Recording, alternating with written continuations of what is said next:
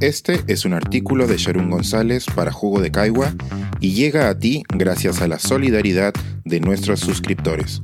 Si aún no estás suscrito, puedes hacerlo en www.jugodecaigua.pe.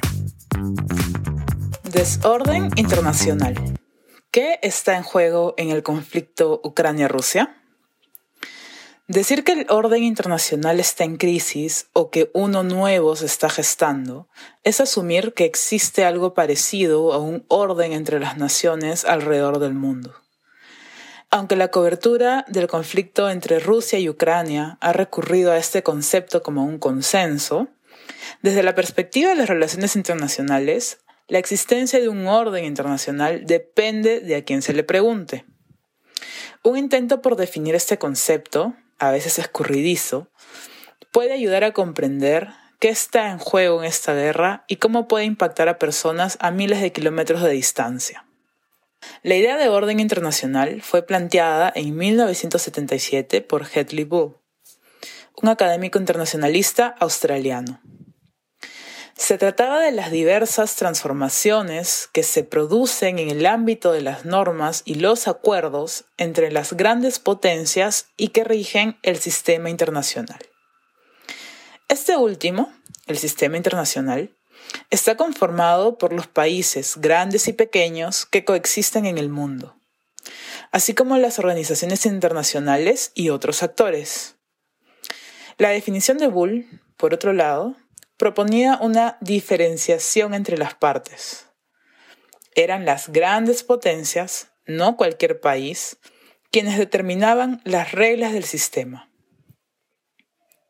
Tal línea argumentativa puede llevarnos a preguntar qué sucede con aquellos estados que no son grandes potencias, es decir, aquellos que no destacan por su poder económico o militar. Tienen como opciones seguir el orden, encontrar un rol alterno o hacer crecer su poder para ganar la capacidad de cambiar las reglas. La fragilidad del orden reside en un delicado balance entre obedecer y resistir. Teóricamente, cuando los países siguen las reglas existe paz.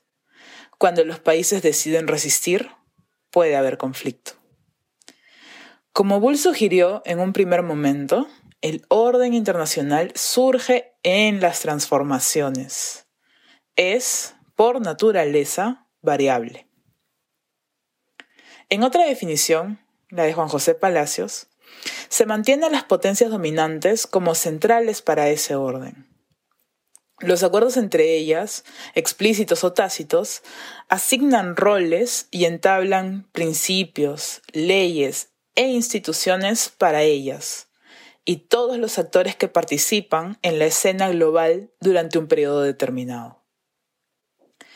¿Quiénes son las potencias dominantes? Se determina según su poderío militar, tecnológico y económico. Los órdenes internacionales, dice Palacios, surgen luego de una conflagración mayor. La perturbación violenta entre naciones suele ocasionar el fin y origen de distintas formas de organizar los países. Como es posible notar, se trata de un equilibrio más bien frágil que no logra sostenerse. El mundo ha vivido pocos días en paz absoluta. Si bien los conflictos entre estados disminuyeron considerablemente en los últimos años, el conflicto que hoy observamos se remonta a un tipo de conflicto que se creía desterrado el enfrentamiento en tierras europeas.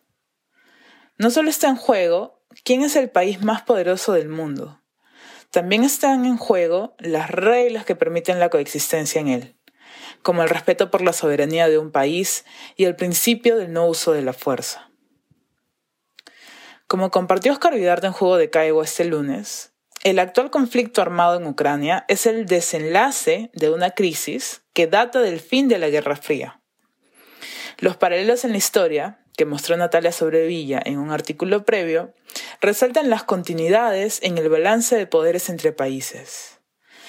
El conflicto está enraizado en la lucha por quién es el más fuerte y quién logra imponerse. En el camino, miles de vidas perecen. El orden internacional, en teoría, sienta las bases para la cohabitación pacífica en el mundo. El ideal se construye sobre los acuerdos entre las potencias dominantes victoriosas en conflictos previos. Si el conflicto es la condición a priori para el orden, ¿existe una forma de coexistencia global que no implique la guerra ni la muerte? Ojalá que sí. Este es un artículo de Sharon González para Jugo de Caigua y llega a ti gracias a la solidaridad de nuestros suscriptores.